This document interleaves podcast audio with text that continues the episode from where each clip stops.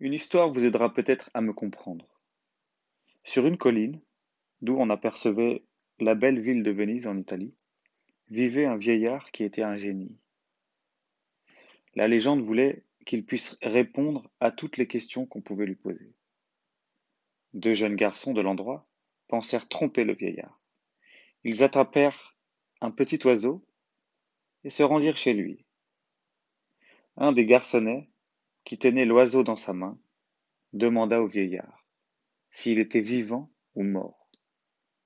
Sans hésiter, le vieil homme répondit Fiston, si je te dis que l'oiseau est vivant, tu refermeras ta main et tu l'étoufferas. Si je te dis que l'oiseau est mort, tu ouvriras les doigts et l'oiseau s'envolera.